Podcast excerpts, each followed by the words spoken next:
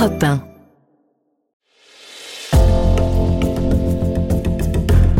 Bienvenue au cœur de l'histoire.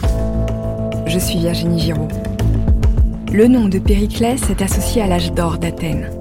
Ce stratège a été l'homme politique le plus important du 5e siècle avant Jésus-Christ. Orateur exceptionnel, chef de guerre redoutable, il a augmenté les pouvoirs du peuple et paré l'acropole de ses plus beaux monuments. Mais ce démocrate passionné aimait aussi le pouvoir personnel, quoi qu'il en coûte. C'est son histoire passionnante et pleine de rebondissements que je vais vous raconter dans un récit en deux parties. Périclès, le tyran démocrate. Épisode 1. Conquête politique. Nous sommes à Athènes dans les années 430 avant Jésus-Christ. Périclès a une soixantaine d'années. Cela fait 30 ans qu'il est réélu tous les ans par les Athéniens comme stratège, l'une des plus hautes fonctions de la cité.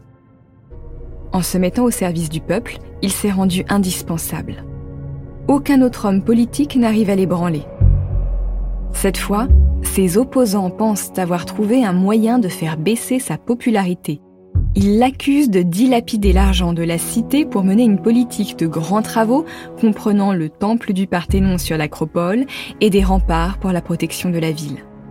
Face à de telles accusations, les Athéniens se montrent hostiles à Périclès. Mais le stratège, rompu à toutes les techniques de la rhétorique, va trouver un argument inattendu pour échapper à la colère des citoyens.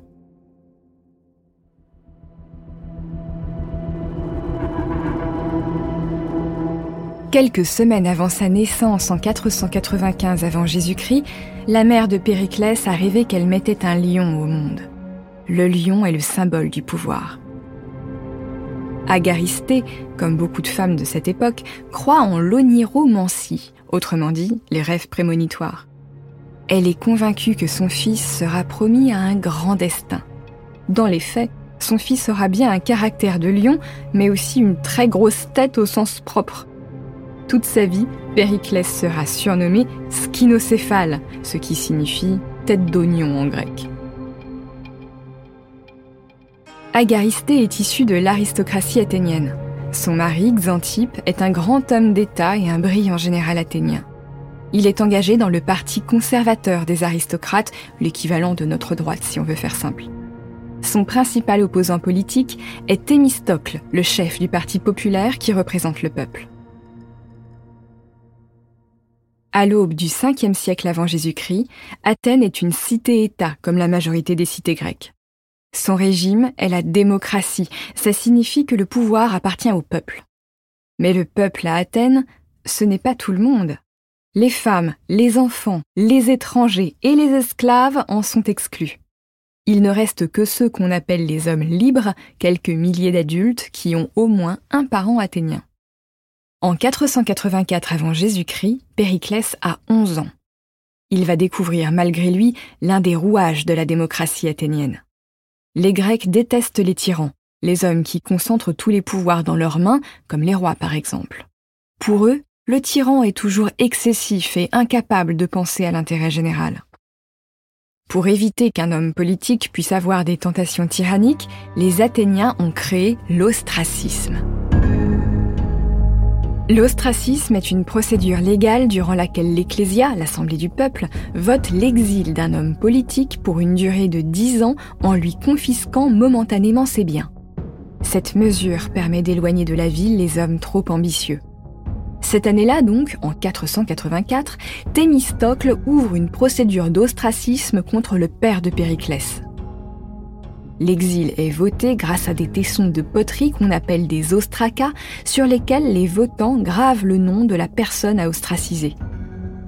C'est d'ailleurs du mot ostraca, ostracon au singulier, que vient le mot ostracisé. Xantippe est exclu de la ville et il est contraint de quitter Athènes. Périclès et sa famille vivent cet événement comme une humiliation. Mais un coup de théâtre en 479 permet à la famille de Périclès de revenir à Athènes avant la fin de l'ostracisme. Les Perses attaquent la Grèce. La rivalité entre les Perses basés au Proche-Orient et les Grecs n'est pas nouvelle puisqu'ils se battent à la fois pour l'extension de leur territoire et pour le contrôle de la partie orientale de la Méditerranée. Xantippe, qui est un excellent guerrier, est rappelé pour participer à ce que les historiens appellent la Seconde Guerre médique. C'est pendant cette guerre qu'a lieu la bataille des Thermopyles, où 300 soldats spartiates se sont sacrifiés exactement comme dans le film 300. La guerre se poursuit par la bataille navale de Salamine, qui aboutit à une victoire décisive pour les Grecs. Mais ça, ce sont deux autres histoires que je vous raconterai une prochaine fois. C'est à cette période que Xantippe est à nouveau élu par le peuple et commande les batailles contre les Perses. Il s'impose en héros d'Athènes. À la fin de la Seconde Guerre médique, plusieurs cités-États grecs créent une alliance militaire, la Ligue de Délos, sous l'égide d'Athènes. Chaque cité membre de l'alliance donne une contribution financière qui est versée dans un temple à Délos qu'on appelle le Trésor.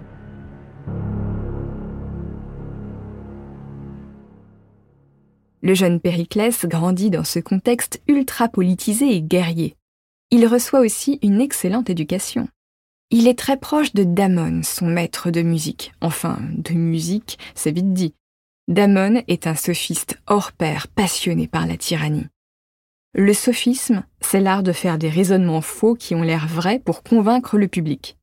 Il a aussi d'autres professeurs qui l'initient à toutes les astuces de la rhétorique. En gros, Périclès apprend à poser sa voix et à dérouler des arguments pour convaincre n'importe qui de n'importe quoi. Et il a un talent fou pour ça. Il reçoit aussi des leçons de philosophie et apprend le scepticisme, c'est-à-dire qu'il ne redoute pas les signes divins donnés par la nature, comme un coup de foudre ou une éclipse, parce qu'il ne leur donne aucune interprétation bonne ou mauvaise. Les peuples antiques sont très pieux et leurs croyances peuvent s'apparenter à des superstitions qui influencent le quotidien. Périclès croit aux dieux de l'Olympe, mais il n'a pas peur d'eux. En 475 avant Jésus-Christ, Périclès a 20 ans. Il doit attendre encore 10 ans avant de pouvoir se présenter à une élection. Pour commencer à se faire connaître du peuple, il va s'illustrer pendant une grande fête religieuse, les Dionysies. Les Dionysies étaient autrefois des fêtes campagnardes dédiées au dieu du vin Dionysos. Elles étaient le prétexte à tous les débordements qu'on peut imaginer quand des gens qui ont bu trop de vin se mettent à courir à moitié nus dans les bois. Au 5e siècle, le culte de Dionysos s'est assagi. Il devient urbain et se passe dans les théâtres. Le théâtre est construit en demi-cercle à flanc de collines sur les pentes de l'acropole. Il n'y a pas de mur de scène puisque c'est la nature qui fait office de décor. Pendant la fête, il y a des concours de théâtre entre les tragédies et les comédies. Le théâtre n'a pas encore une fonction de divertissement, il est encore religieux. Il permet la catharsis, une sorte de nettoyage de l'âme. En gros, si vous voyez sur scène une histoire d'adultère qui tourne mal, vous comprendrez que l'adultère a toujours des conséquences funestes et qu'il faut rester fidèle.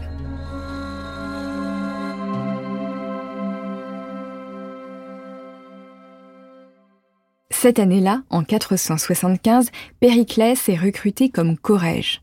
Cette fonction lui permet de financer un chœur dramatique.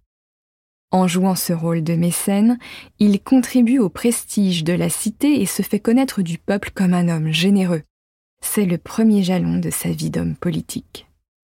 Il finance une pièce d'Échille intitulée Les Perses. Elle raconte la bataille de Salamine du côté des Perses et le drame de leur défaite. On peut imaginer que Périclès est très fier de financer cette tragédie parce que son père a été un héros de la Seconde Guerre médique. Et ça lui porte chance, parce qu'Échille remporte la victoire. Il est sacré meilleur dramaturge pour sa pièce et Périclès triomphe avec lui. D'ailleurs, pour la petite histoire, Les Perses d'Échille est la pièce de théâtre la plus ancienne dont on ait encore le texte. Vous trouverez un lien sur la page du site d'Europe 1 dédié au cœur de l'histoire si vous avez envie de la lire. C'est sans doute à la même époque que Périclès épouse une de ses cousines, Dinomaque, avec laquelle il a deux enfants, Paralos et Xantippe comme son père. Périclès compte les années avant ses 30 ans pour pouvoir se présenter aux élections. Pendant ce temps, il observe la vie politique athénienne. l'Ecclésia est l'assemblée des citoyens. Elle se réunit plusieurs fois par mois pour voter les budgets de la cité, la paix, la guerre ou l'ostracisme d'un homme politique. Elle tire au sort les bouleutes. Ce sont les membres de la boulée, une assemblée de citoyens restreinte qui est comparable au Sénat. Les bouleutes restent en fonction pendant un an. Il y a aussi l'ailier qui sert de cour de justice. Et chaque année, l'Ecclésia élit dix stratèges qui sont en charge des affaires militaires. Ce sont des postes essentiels parce que la guerre est omniprésente dans le monde antique contre les empires étrangers, mais aussi contre d'autres cités-États grecs. Enfin, dix archontes sont tirés au sort parmi les citoyens les plus riches. Ils sont l'équivalent de nos hauts fonctionnaires. Les anciens archontes forment une autre assemblée, l'aréopage, qui concentre en réalité une bonne partie des pouvoirs régaliens. C'est quasiment une oligarchie dans une Athènes qui se veut démocratique. Pendant ces années de préparation, Périclès constate que le parti aristocratique a déjà un champion. Kimon a une quinzaine d'années de plus que Périclès. Il est immensément riche, sympathique et généreux. Il distribue beaucoup d'argent et de cadeaux aux citoyens les plus pauvres. À l'époque, ça ne sert pas à les acheter, c'est une forme naturelle de redistribution sociale. Périclès est au contraire un jeune homme dur. Il est imbu de lui-même et méprise tout le monde sauf ses amis. Il est conscient qu'il doit cacher ce trait de caractère pour devenir un grand homme politique. Comme il n'est pas aussi riche que Kimon, il se met à jouer les modestes. Il sort peu et dédaigne les banquets des aristocrates. Il cherche à se faire passer pour un homme sage et frugal qui vit comme les citoyens les plus pauvres. Les aristocrates sont puissants parce qu'ils sont riches, mais ils ne sont pas nombreux. Or, Périclès a compris que le peuple peut être l'outil de sa puissance parce que les citoyens modestes sont nombreux. C'est au peuple que Périclès veut plaire pour être élu stratège. Et ça marche Périclès est élu dès qu'il se présente à cette fonction à l'âge de 30 ans en 465. En tant que chef de guerre athénien, il devient un homme politique de premier plan. Mais pour que ça dure, il faut se faire réélire chaque année. Et pour ça, il faut savoir discréditer ses rivaux.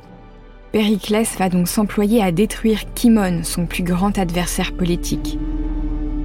Un événement catastrophique dans la cité voisine de Sparte va lui en donner l'occasion.